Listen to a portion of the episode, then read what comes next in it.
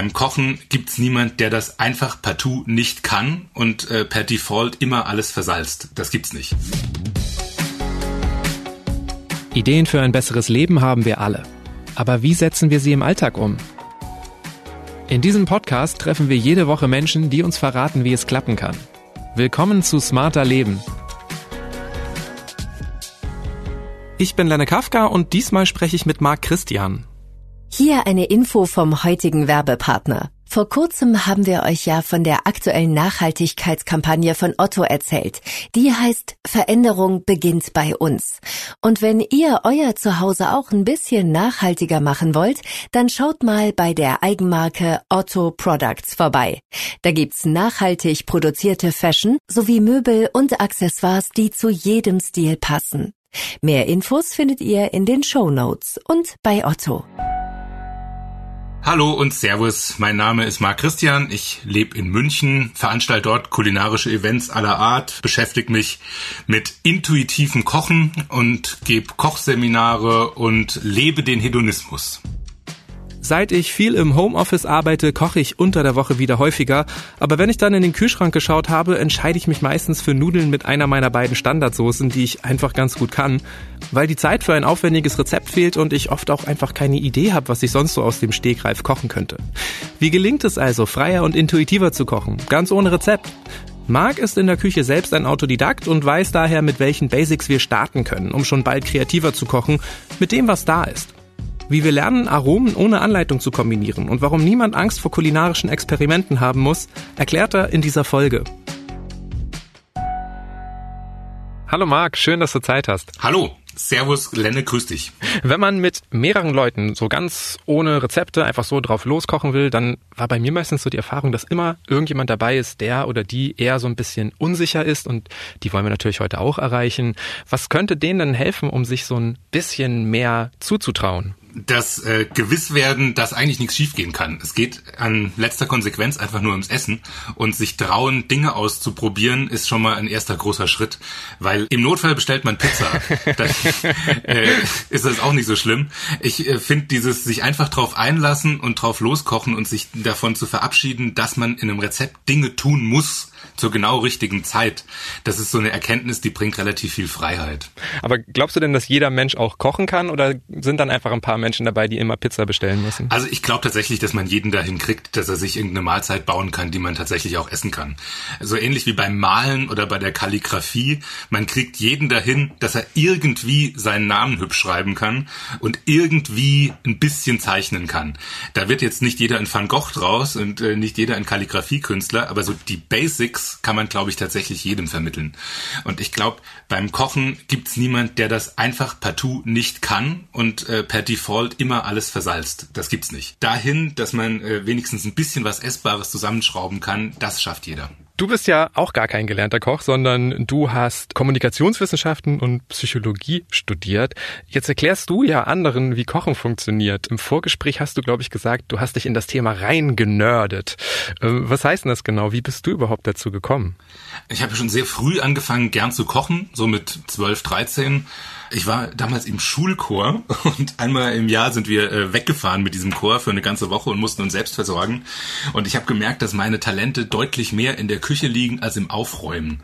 Und dann war das immer eine ganz gute Arbeitsteilung, dass ich mich um die Verpflegung gekümmert habe und der Rest um den Rest. Dann habe ich gemerkt, dass das äh, nicht nur eine total praktische Geschichte ist, wenn man ähm, dort das tun kann, was man gerne macht und sich um den ganzen anderen Mist nicht kümmern muss, sondern dass es halt auch was total Geselliges ist, wenn da jemand ist, äh, der so kochen kann, dass die anderen das auch gerne essen. Das hat was äh, ja extrem Verbindendes und das hat mir wahnsinnig viel Spaß gemacht.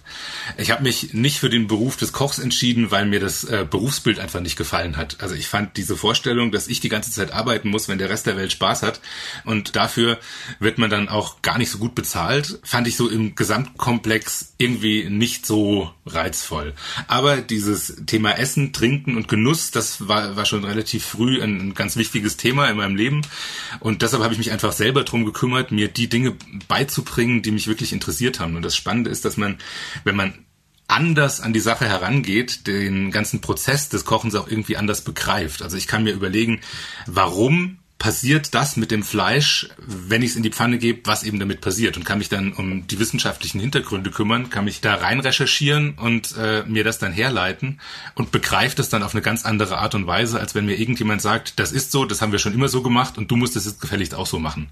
Auf dieser Chorreise, da gehe ich jetzt mal davon aus, ähm, da hattest du ja noch nicht so viel drauf. Ähm, wie hast du denn angefangen dann? Ich habe angefangen Nudeln zu kochen und habe festgestellt, dass äh, meine Spaghetti dann am Schluss besser waren als die von dem, der am Tag vorher gekocht hat. Ich habe wahrscheinlich sowas Intuitives, dass ich Geschmack an Dinge dran krieg. Das hat irgendwie schon immer ganz gut funktioniert. Und ich habe natürlich auch angefangen, nach Rezept zu kochen und habe mir dann so, also mit Pasta ging's los, weil das natürlich irgendwie am greifbarsten und am schnellsten ist. Und habe dann mich irgendwann angefangen, davon zu lösen. Also irgendwann habe ich kapiert, wie so die Basics funktionieren und dann konnte ich anfangen, damit zu spielen. Weißt du noch, was das erste Gericht war, was du dir dann auch wirklich ausgedacht hast? Oh je, das ist eine gute Frage. Damit habe ich schon relativ früh angefangen. So, so richtig los ging's mit so der Improvisation beim Kochen ungefähr 2000, äh, als ich in, nach München kam zum Studieren.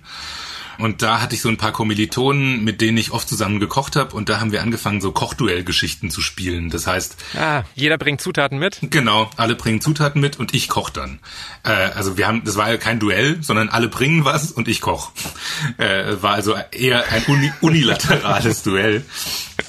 Und das hat. Das war ein Test. Ja, äh, genau. Aber das war super, um äh, das Ganze äh, kennenzulernen und um äh, kreative Wege zu finden. Also da waren auch Dinge dabei, also eine der ersten Geschichten, was auch äh, Kopfschütteln der, der ganzen Runde nach sich gezogen hat, war, dass ich ein Bounty geschält habe. Und aus der Schokolade habe ich ein Mousse Schokolade gemacht und aus dem Innenleben ein Pancake. Und das war ganz cool. Also da hat man, habe ich einfach gelernt, mit äh, Zutaten verrückte Dinge zu machen.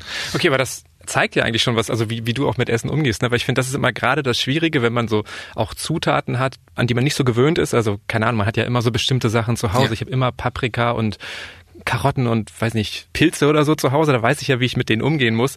Aber du bist ja wirklich mit Neuem konfrontiert worden und hast einfach mal auch unkonventionelle Wege ausprobiert. Also das ist dann wahrscheinlich auch schon mal ein wichtiger Baustein beim freieren Kochen. Genau, also äh, das Ausprobieren und so äh, eine gewisse Affinität zum Labor und einfach Sachen auszuprobieren und sich äh, dahin zu irren zum Ziel. Die Irrtümer werden mit der Zeit geringer, weil man einfach im Kopf anfängt, so eine Geschmacks- und Zutatenlandkarte aufzubauen und auch eine Aromenlandkarte und dann einfach irgendwann ein Gefühl dafür entwickelt, was man kombinieren kann und was auch gut zusammenpasst ist dann irgendwie, weiß nicht, Neugier und Mut, sind das so die wichtigen Grundeigenschaften fürs freiere Kochen oder was würdest du sagen? Worauf kommt es noch an? Ja, also Neugier und Mut, um sich an neue Dinge ranzuwagen. Und äh, es gibt so, so Basisalgorithmen, die man sich aneignen kann, wie man dann an alles, was man kocht, irgendwie doch Geschmack dran kriegt. Also ich habe in meinem Buch so eine kleine Anleitung drin, wie man Gerichte rettet, was man tun kann, wenn es irgendwie aus welchem Grund auch immer beim ersten Probieren noch nicht so richtig schmeckt und wie man es dann hinrettet, dass man es doch noch essen kann. Und wenn man das mal so also internalisiert hat, dann kann man eigentlich mit allem irgendwas schrauben. Okay, das musst du, glaube ich, jetzt aber nochmal ausführen. Also wie rette ich denn etwas? Also ähm, so der Grundimpuls von ganz vielen ist, wenn probiert wird und es, so ein bisschen fad ist, nachzusalzen. Ja? Und dann ist die Gefahr relativ groß, dass man es versalzen hat. Weil Salz ist natürlich ein Geschmackseindruck, aber jetzt nicht unbedingt der, der das, was man da vorher zusammengerührt hat, verstärkt, sondern dann kommt Salz dazu und das kickt einfach so ein bisschen diese Salzerinnerung und man hat im Kopf, ja, schmeckt nach irgendwas, passt dann schon. Wenn man aber mit einem anderen, subtileren Geschmacksverstärker anfängt, zum Beispiel mit Säure, also den meisten Gerichten, wenn sie nicht schmecken, fehlt Säure und als ersten Impuls man ein kleines bisschen Zitronensaft oder einen Spritzer Essig dazu gibt, das hebt meistens das, was man da zusammengerührt hat, schon ganz enorm und plötzlich schmeckt's viel besser. Und wenn man dann immer noch ein bisschen zweifelt und dann ein bisschen Zucker dazu gibt, dann hat man ganz oft schon ein rundes Geschmacksbild, ohne dass man es äh, durch Salz in die Salzrichtung verfälscht hat. Wenn man also so rum anfängt, das Ganze nach vorne zu bringen, äh, hat man schon einen anderen, viel zielführenderen Ansatz, als wenn man einfach nur salzt. Und das Dritte, was ganz oft hilft, ist Schärfe. Wenn man so ein kleines bisschen Chili dazu gibt, dann äh, kitzelt man einfach die Wärmemelder im Mund, die sagen, ui, da wird's heiß, dadurch wird die Durchblutung gefördert und äh, man schmeckt viel intensiver. Äh, das heißt, so ein bisschen Chili verbrennt nicht den Geschmack, wie viele das ja oft denken, dann schmeckt man überhaupt gar nichts mehr, sondern ein bisschen hebt den Geschmack ganz enorm. Und damit hat man einen anderen Ansatz, seine Gerichte zu retten und denen so einen anderen Touch zu geben. Heißt ja aber auch, dass ich gewisses Basiswissen brauche und dass ich mich ja auch so ein bisschen mit Geschmacksrichtungen auskennen muss. Ne? Also ich bin mir jetzt gar nicht so sicher, ob jeder gleich so ein Gespür dafür hat, wie viel Säure, wie viel Süße gut ist. Da hilft vorsichtig äh, vorzugehen. Also natürlich ist so, äh, dann kippe ich einfach mal ein Glas Zitronensaft dran, gefährlich. Man sollte einfach mit kleinen Dosen anfangen und einfach versuchen, sich so ein bisschen hinzutasten. Äh, das kriegt man irgendwann schon ins Handgelenk, aber das kann natürlich äh, keiner von Anfang an. Das ist ganz klar. Damit muss man sich schon so ein bisschen beschäftigen. Um nochmal ein anderes Beispiel zu wählen, so ein bisschen wie, äh, wie bei der Musik. Wenn ich jetzt anfange, Gitarre zu lernen, dann fange ich ja auch nicht an zu komponieren, sondern ich fange an, Lieder zu lernen und die Stück für Stück zu spielen. Und irgendwann habe ich dann begriffen, was meine Finger machen müssen. Und dann kann ich anfangen, mir selber was auszudenken oder äh, das, was ich das Spiel ein bisschen zu variieren äh, oder eine, eine Variation davon zu spielen, genau. Und so ähnlich ist es beim Kochen auch. Ich muss schon so die Grundbegriffe, das Grundverständnis dafür entwickelt haben und dann auch wissen, was mir schmeckt. Die Geschmäcker sind ja so unterschiedlich wie die Menschen. Der eine mag schärfer, der andere saurer, der äh, nächste salziger. Man muss ja da wissen, in welche Richtung man gehen will bei dem, was man kocht. Also muss man sich schon ein bisschen mit beschäftigen und bei der ersten Spaghetti, die man kocht, klappt das wahrscheinlich auch noch nicht so. Also so wie man als Komponist irgendwie die Bausteine eines Liedes kennen muss, muss man sozusagen die Bausteine eines Gerichts auch kennen. Ja. So habe ich dich verstanden. Das ist es auch, ja. So ist ja auch ein bisschen auch dein Kochbuch aufgebaut. Du arbeitest ja mit diesen Grundprinzipien, ne? Also wie funktioniert eine Soße, ein Risotto, ein Pesto, was kommt da rein? Im Grunde mit Rezepten anfangen und dann immer freier werden. Ja, genau. Vielleicht ja. schauen wir uns doch mal sowas an. Du hast ja gesagt, mit Pasta kann man immer gut anfangen. Nehmen wir doch mal so ein Pesto zum Beispiel. Das ist ja irgendwie so ein Alltagsklassiker. Wenn ich das mache, dann kann man das eigentlich nicht mehr kochen nennen, weil dann nehme ich einfach ein Glas. Wie kann man sich zum Beispiel sowas ganz schnell kreieren? Also ein Pesto besteht ja äh, einfach aus so, so ein paar Grundzutaten, die im Pesto drin sind. Das ist äh, irgendwas aus der Welt der Kräuter, oder auch nicht. Es kann also auch mit getrockneten Tomaten oder mit irgendeinem Gemüse gemacht werden. Das funktioniert auch. Aber klassischerweise hat man irgendein Blattwerk, also zum Beispiel Basilikum. Dann hat man irgendeine Nuss, die dazukommt, irgendein Öl. Also da kann man noch einen Käse dazugeben und ein bisschen Pfeffer, ein bisschen Salz und oder Knoblauch. Das sind so die Grundbestandteile, die drankommen. Und ich mache das ganz oft mit so Resten, die ich habe. Also wenn ich zum Beispiel Karotten gekauft habe und da ist noch Karottengrün dran, das noch lebendig und schön grün ausschaut, dann ist es perfekt, um ein Pesto zu machen. Dann nimmt man einfach statt dem Basilikum das Grün, was an der Karotte dran ist. Zu Karotte, die so ein bisschen süßlich ist, passt auch eine Nuss, die ein bisschen süßlicher ist. Also wenn man das dann mit Haselnuss macht, zum Beispiel, anstatt mit Pinienkernen, dann ist man schon auf dem richtigen Weg. Dann nehme ich äh, noch einen Spritzer Nussöl dazu zum Olivenöl. Vielleicht noch ein kleines bisschen Schärfe, weil äh, das versteht sich mit der Süße von der Karotte auch gut. Ein bisschen Pfeffer und Salz und dann püriere ich das. Dann gebe ich ein bisschen Öl dazu, um die Konsistenz fein zu tunen und schon habe ich ein Pesto. Also das ist auch was, was man nicht zu verkopft betrachten sollte, finde ich. Und damit kann man relativ viel spielen. Ich habe in, äh, in meinem Kochbuch so das äh, Grundrezept drin, was so die einzelnen Basismengen sind, wie man das ganz gut variieren kann und was so Kombinationen sind, die Spaß machen. Okay, also man muss sich im Grunde einmal überlegen, was gehört immer so an Lebensmittelkategorien in so ein Gericht rein und dann Ja. wahrscheinlich einmal merken, was sind so die Mengenverhältnisse, ne? Richtig. Das hat echt gedauert, bis es bei mir im Kopf Klick gemacht hat. Du verwendest Karottengrün? Ja, also ähm, Wie schmeckt denn das? Das habe ich zum Beispiel bisher, glaube ich, ich weiß nicht, ob das jemals verwendet habe. Ja, also ich, ich finde äh, diese Leftover-Küche total spannend und den Gedanken einfach nichts wegzuwerfen oder so wenig wie möglich und so viel wie möglich von dem, was ich eingekauft habe, auch zu verwenden.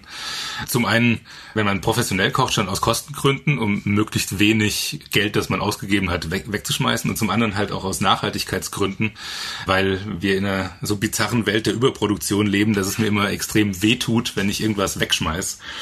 Deshalb habe ich angefangen, mich halt auch damit zu beschäftigen. Und äh, jedes Blatt, das an so, einer, so einem Gemüse dran ist, ist ja nicht giftig oder ist schlecht, sondern das schmeckt auch. Das schmeckt jetzt nicht nach Karotte. Ich finde, das äh, Karottengrün hat auch so ein bisschen was Süßliches, schmeckt leicht bitter, hat ein bisschen was Herbes.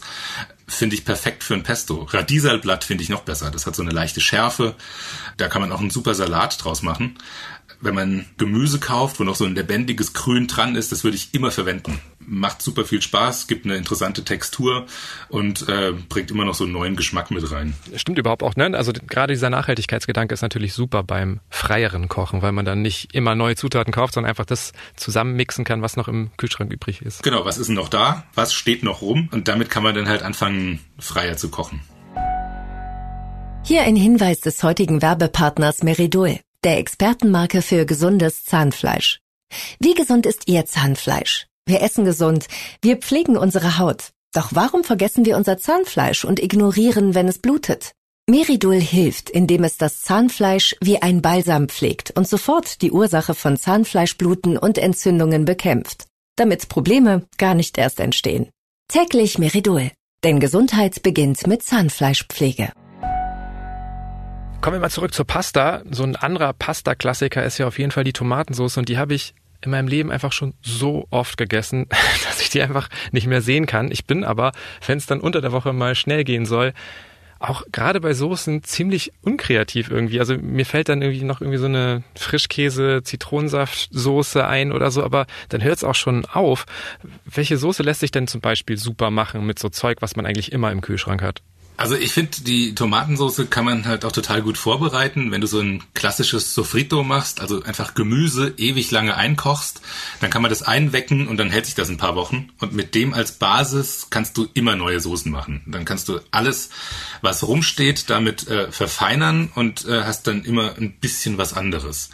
Was zu Tomate finde ich total gut passt, gerade jetzt im Sommer, sind, äh, sind Früchte. Also äh, zu Tomate passt Aprikose zum Beispiel total gut. Ja?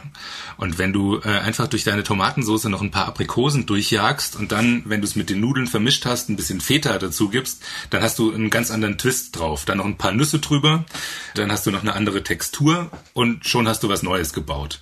Ich finde gerade das Spielen mit Texturen total spannend. Also bei meinen Gerichten gibt's ganz oft irgendein Crunch oder irgendein Crumble on top. Und äh, damit kannst du jedes Mal so einen leicht anderen Kick reingeben, ohne groß kochen zu müssen. Du hast einfach dann so unterschiedliche Texturlayer beim Kauen im Mund und das macht das alles viel aufregender. Okay, also es ist vielleicht gar nicht so, dass ich zu häufig Tomatensauce gegessen habe, sondern zu häufig dieselbe Tomatensauce. Genau. also kreativer werden. Ähm, wenn ich mir jetzt so anhöre, was du da kombinierst, also Aprikose, also was ziemlich Süßes, dann irgendwie Feta, ziemlich würzig, Walnüsse sind ja eher herb, also du versuchst auch immer sehr unterschiedliche Geschmacksrichtungen zusammenzubringen, kann das sein? Ja, ich versuche Harmonie herzustellen, weil äh, wir haben fünf unterschiedliche Geschmackssinne, süß, sauer, salzig und bitter und Umami. Das sind so die fünf Bereiche, die wir geschmacklich unterscheiden können. Und gerade in der asiatischen Küche gilt es als Grundprinzip, dass jeder davon auch in einem Gericht vorkommen muss. Und die ganze, ganzen unterschiedlichen Aromen müssen balanciert sein. Wenn irgendwas davon fehlt, kann es nicht balanciert sein, weil es fehlt ja was. Das heißt, alles muss mal kurz abgehakt werden. Da gibt's welche, die dann dominant im Vordergrund stehen, weil es kann ja nicht alles gleich stark schmecken, aber es muss alles da sein. Und ich versuche schon, all das in ein Gericht mit einzubauen, dass äh, so, so jede Geschmackspapille einmal kurz gestreichelt wird. Ich glaube, Umami kennen mittlerweile viele, aber noch nicht alle. Magst du mal sagen, was schmeckt zum Beispiel Umami? Also Umami ist so das, was, äh, das hat ein Japaner entdeckt, 1908. Und das, was so beschrieben wird, wird mit der volle Wohlgeschmack. Und das hat man zum Beispiel, wenn man Fleisch anbrät.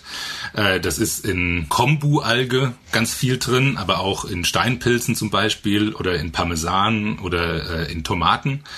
Und im Prinzip ist es das natürliche Vorkommen von Glutamat, also dem, was man so als MSG, so als Geschmacksverstärker kennt. Das ist die natürliche äh, Darreichungsform davon. Und äh, ich finde so der Geheimtipp schlechthin ist äh, Steinpilzpulver. Also wenn man getrocknete Steinpilze hat, die kann man ja echt überall kaufen, da den Stabmixer reinhält, dann hat man relativ schnell ein sehr feines Steinpilzpulver und das ist eine Umami-Bombe. Okay, und, und warum Pulver? Weil es wie ein Gewürz dann einfach ist. Ja, genau. Das kann man eigentlich in jede Soße dann reinrühren. Äh, Sojasauce ist auch ein krasser Umami-Bringer.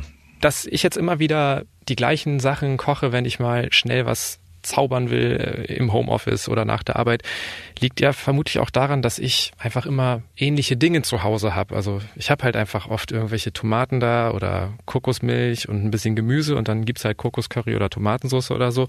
Was fehlt mir denn vielleicht für mehr Abwechslung? Was würdest du sagen? Was, was sind so gute Dinge, die man immer da haben sollte, um auch so ein bisschen Pep in Gerichte bringen zu können. Jetzt hast du eben schon so das Steinpilzpulver erwähnt.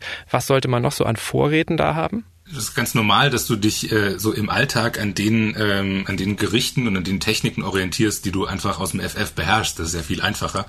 Du willst dich ja nicht bei jeder Mahlzeit da nochmal drauf konzentrieren, total komplexe neue Aromen zu kreieren, sondern du machst halt das, was du gut kannst. Das ist ja ganz normal. Ich finde, äh, mit sowas wie Sojasauce äh, und Fischsoße kann man, also ich weiß nicht, ob du Fischsoße in deiner Ernährung mit drin hast oder ob das. Äh, ich jetzt nicht, aber ist ja trotzdem ein guter Tipp. Ja, weil Fischsoße ist äh, sowas wie Sojasauce on Speed. Das gibt noch mehr Umami. Und gerade wenn man was Asiatisches kocht, äh, du hast gesagt, ein, ein Kokoscurry, kriegt man damit nochmal einen ganz anderen Dreh rein.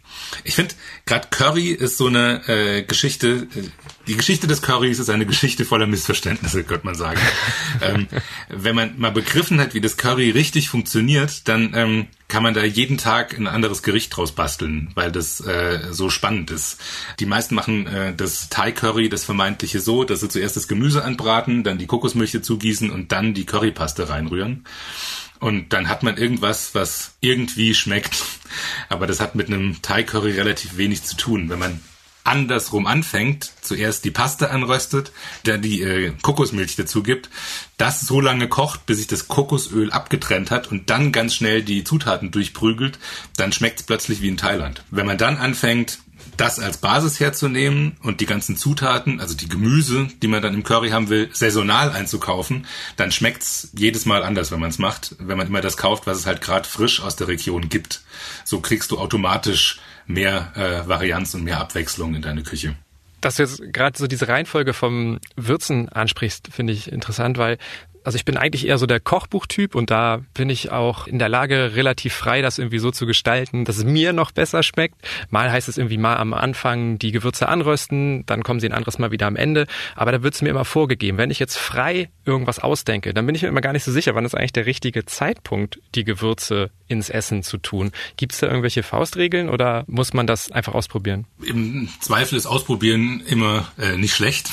Aber es gibt natürlich schon so ein paar äh, Geschichten, an die man sich halten kann. Also wenn ich Zwiebeln anbrate, gebe ich am Anfang immer ein kleines bisschen Salz und ein kleines bisschen Zucker dazu, weil es einfach so Basis-Geschmacksbooster sind, die direkt Geschmackstiefe geben. Sowas wie Pfeffer gebe ich immer erst ganz am Schluss dazu, weil das relativ schnell verbrennt. Auch wenn man Kräuter benutzt, gebe ich die immer erst am Schluss dazu, weil die äh, relativ schnell flüchtige Aromen haben, die dann kurz aufkochen, da sind und dann aber auch wieder weg sind. Das heißt, äh, alles, was so subtilere Aromen reinbringt, gerade sowas wie frische Kräuter, sowas gibt man am Schluss dazu. Alles, was eher ein getrocknetes Gewürz ist, kann man auch schon am Anfang dazu geben, wenn es nicht zu heiß ist, weil es dann schön durchzieht. Das ist vielleicht so eine ganz gute Faustregel. Frische Kräuter ganz am Schluss. Alles, was als Pulver da ist, kann schon relativ früh dazu, dass es seinen Geschmack auch entwickeln kann.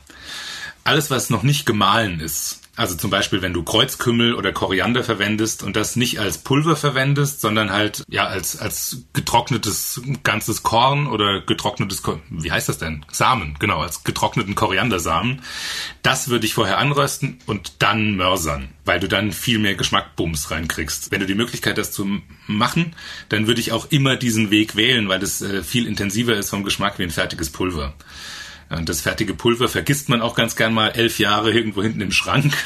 Und äh, wenn man das dann irgendwann wieder rauskramt, dann hat das jetzt auch nicht mehr so viel Geschmack wie damals, äh, als man es gekauft hat. Ich finde das auch immer bei den Gewürzen so spannend, wenn man in anderen Küchen ist. Manche Leute haben wirklich nur so Pfeffer, Salz, vielleicht noch Chili und weiß nicht, irgendwie italienische Gewürzmischungen da stehen. Mhm. Bei uns zu Hause ist es, glaube ich, schon fast übertrieben, weil das stapelt sich so im Gewürzregal. Ich weiß nicht, vielleicht haben wir so einen kleinen äh, Gewürzfetisch. Was findest du, sollte man unbedingt da haben an Gewürzen? Also mit äh, Pfeffer, Salz, ist ja schon mal ein Anfang. Und beim Pfeffer ist es jetzt auch gar nicht schädlich, wenn man ein paar unterschiedliche Pfeffer da hat, weil äh, schwarzer Pfeffer ist allein schon relativ vielfältig. Da gibt es ganz unterschiedliche Sorten, die auch einen ganz unterschiedlichen Charakter, eine ganz unterschiedliche Duftigkeit haben. Ich sag ja, man kann sich in alles reinnörden, äh, gerade auch in Pfeffer. Äh, ich finde, Ras El Hanout ist eine ganz tolle Gewürzmischung. Das ist so eine Art ähm, Curry des Orients, könnte man sagen. Ganz viel Kreuzkümmel drin, aber auch ein bisschen Zimt und noch x andere Gewürze. Wenn man gerne sowas wie marokkanisch oder israelisch isst, äh, ist Ras El Hanout für äh, Hummus oder sowas perfekt und gibt ganz vielen Gerichten nochmal so einen leicht anderen Twist wenn es um das Thema indische Currys geht, wäre ich äh, ein großer Verfechter von sowas wie Koriandersamen und Kreuzkümmel ganz zu kaufen, sowas vorher anzurösten und dann selber zu mörsern, weil das zum einen viel mehr Spaß macht und auch wirklich mehr Geschmackstiefe gibt als das äh, ganz normale Billo-Currypulver, das halt in dieser kleinen Plastikbox steht. Es gibt auch fertige Currymischungen, die ihre Berechtigung haben, sowas wie ein Madras Curry oder ein Garam Masala oder ein Korma oder sowas. Das sind ja Curry-Geschmacksprofile, die es gibt und die kann man sich nicht so wild rantasten, weil das sind einfach so Mischungen, die halt in der indischen Küche so sind, wie sie sich halt jetzt entwickelt haben.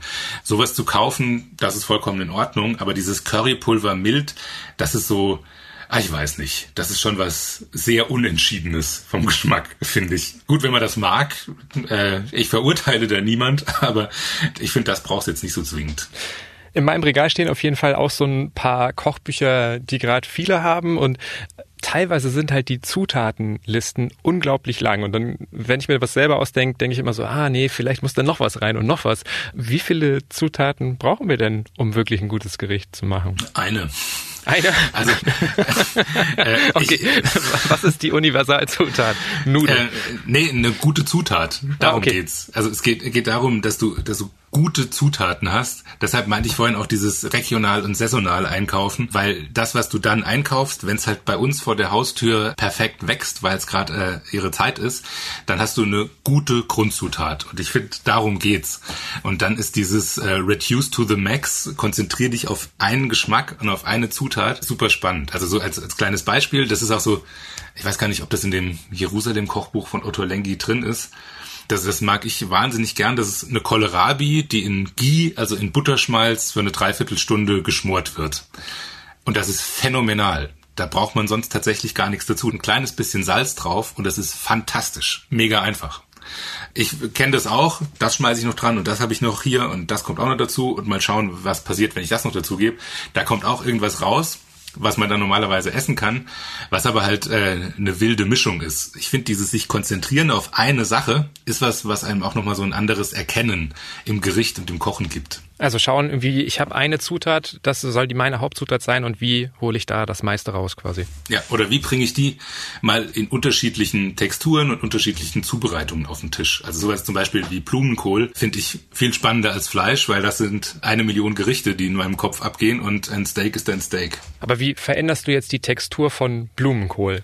Also Blumenkohl kann ich rösten, sauer einlegen, zu einem Püree verarbeiten. Ich kann diese feinen äußeren Pümpel an dieser Blumenkohlblüte außen dran. Ich habe keine Ahnung, wie das heißt. Also ich rasiere quasi den Blumenkohl außen fein ab und habe dann so eine Art Couscous-Struktur. Ich kann den Strunk ausschneiden, kurz vorgaren und wie ein Schnitzel panieren. Also ich kann wahnsinnig viel Dinge aus Blumenkohl machen. Und eine meiner Lieblingskombinationen, jeder, der mal bei mir im Meetingraum war, kennt das, weil das mache ich äh, häufiger, ist die Kombination aus Blumenkohl und Marzipan. Die zwei verstehen sich wahnsinnig gut. Ähm, also was machst du daraus? Also ich mache daraus wahnsinnig gerne ein Püree, das gerade zu Wildgerichten super passt, aber auch zu, ich habe so eine Quadrologie vom Blumenkohl, da ist die Basis dieses Blumenkohl-Marzipan-Püree. Darauf kommt ein Blumenkohl-Risotto, darauf ein im Ofen gratinierter, gerösteter Blumenkohl und dazu ein sauer eingelegter Blumenkohl. Und das Ganze wird dann mit so Schokoladennips bestreut. Das klingt total irre, geht aber alles total gut zusammen. Denn äh, Blumenkohl versteht sich super mit Schokolade. Jeder kennt auch diese Beilage Blumenkohl mit gerösteten Mandelblättchen. Und im Prinzip ist Marzipan ja nichts anderes wie ein geröstetes Mandelblättchen, das danach äh, zusammenpüriert wird. Stimmt auch wieder, das ja. sind so Geschmack, Geschmäcker, die finden dann unfassbar gut zusammen und geben ein ganz harmonisches Bild, auch wenn man zuerst denkt, der Blumenkohl und Schokolade, was hat der Typ geraucht? Ja.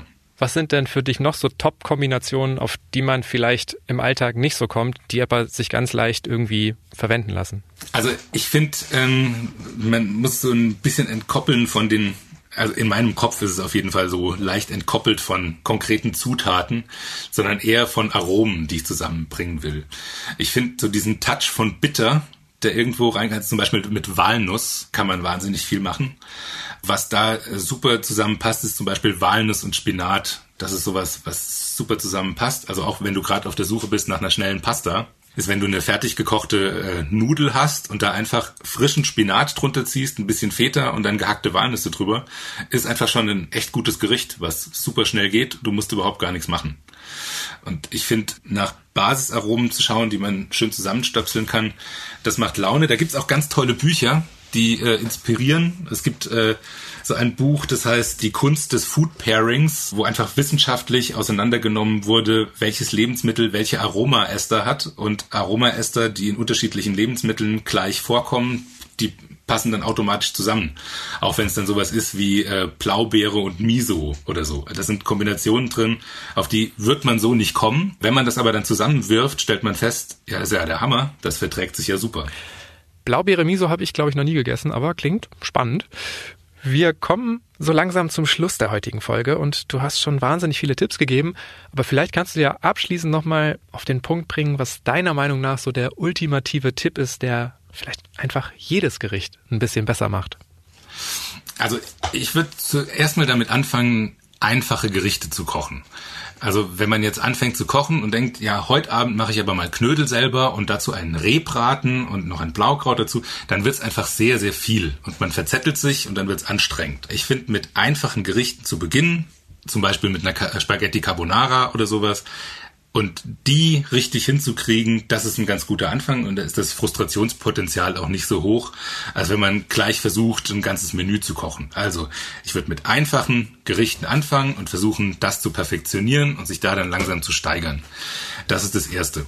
Dann würde ich raten, über Texturen nachzudenken. Ist da irgendwas drin, was cremig ist? Irgendwas, was ein bisschen Crunch hat? Etwas, was Biss hat? Einfach mal zu überlegen, was habe ich denn so an unterschiedlichen Texturen, an unterschiedlichem Mouthfeeling? Das bringt nämlich tatsächlich wahnsinnig viel. Und da ist zum Beispiel Salz ein wichtiges Thema, weil Salz ist nicht gleich Salz. Wenn man am Schluss so ein kleines bisschen Fleur de Sel oder sowas wie ein Pyramidensalz oder sowas, das sind so kleine pyramidale Kristalle im Salz drüber streut, hat man nochmal einen ganz anderen Kick, als wenn man einfach nur ganz normales Kochsalz verwendet. Und was tatsächlich so gut wie jedem Gericht gut tut, ein Spritzer Säure. Da ist meine ja, fast eine Lieblingszutat von mir, sowas wie Zitronenabrieb. Das heißt, wenn man am Schluss so ein kleines bisschen frische Zitronenschale drüber reibt, dann gibt es eigentlich allem so einen zusätzlichen Kick. Okay, also mit einem Gericht anfangen, danach mache ich das Gericht nach Lenneart und dann vielleicht noch überlegen, wie mache ich das als Lenne Deluxe Version. Super, sehr gut zusammengefasst. Hervorragend. danke für deine Zeit, danke für deine Tipps, danke fürs Gespräch. Sehr, sehr gerne. Und das war's mal wieder mit Smarter Leben. Weitere Tipps zum heutigen Thema gibt Marc Christian in seinem Kochbuch Kochen ohne Rezepte, werde zum Superkoch. Der Link steht wie immer in den Show Notes dieser Episode. Die nächste Folge von Smarter Leben gibt's ab kommendem Samstag auf spiegel.de und überall, wo es Podcasts gibt. Zum Beispiel bei Apple Podcasts oder Spotify.